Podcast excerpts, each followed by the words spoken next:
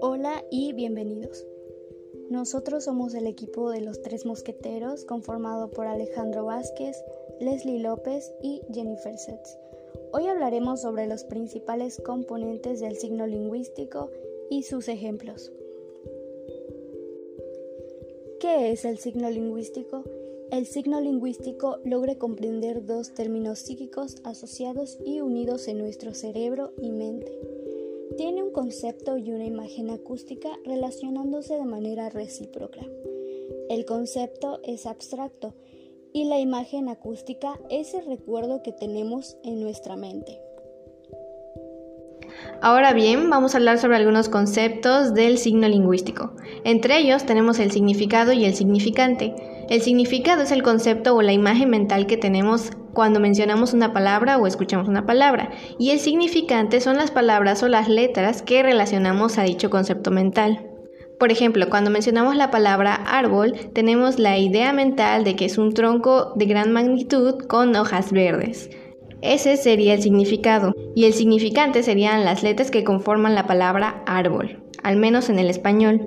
Cabe mencionar que el signo es arbitrario. Esto quiere decir que si bien tenemos una relación entre significado y significante, no existe un motivo específico de su relación.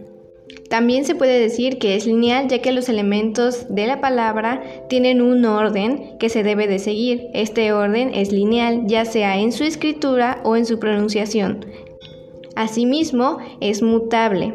Esto quiere decir que las palabras y los significados van cambiando a lo largo del tiempo, pues hay palabras que se sustituyen o que se dejan de usar, van desapareciendo pero al mismo tiempo es inmutable ya que el cambio no es inmediato ni directo y no debe de ser sin algún motivo.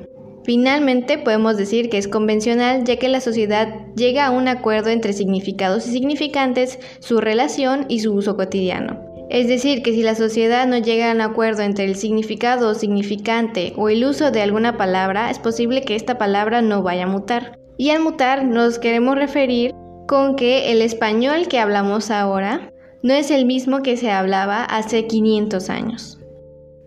Ahora hablaremos sobre ejemplos de los principales componentes del signo lingüístico. En primer lugar tenemos el lenguaje.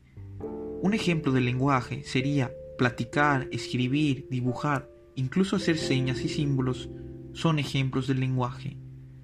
En segundo plano tenemos lengua.